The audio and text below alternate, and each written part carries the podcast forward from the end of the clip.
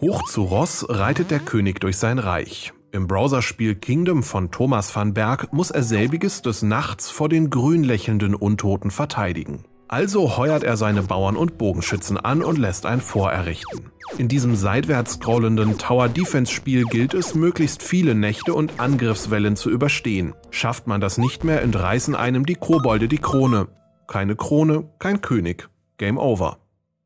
In Run into Dark läuft man, wie der Titel es vermuten lässt, in einen dunklen Wald hinein. Doch das ist nicht irgendein Wald, sondern der Aokigahara am Fuße des Fidschi-Berges in Japan. Dort soll es angeblich spuken und man verläuft sich relativ schnell im dichten Gehölz.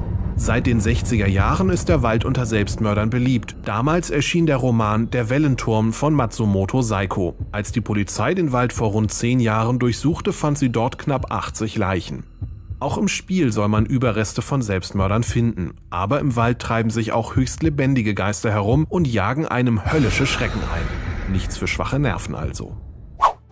Und zum Schluss tun wir noch etwas für die Bildung. In dem Rollenspiel Code Combat erteilt man seinem Helden im rechten Codefenster Befehle per JavaScript. So lernt man beim Kämpfen und Zaubern nebenbei auch noch eine Programmiersprache.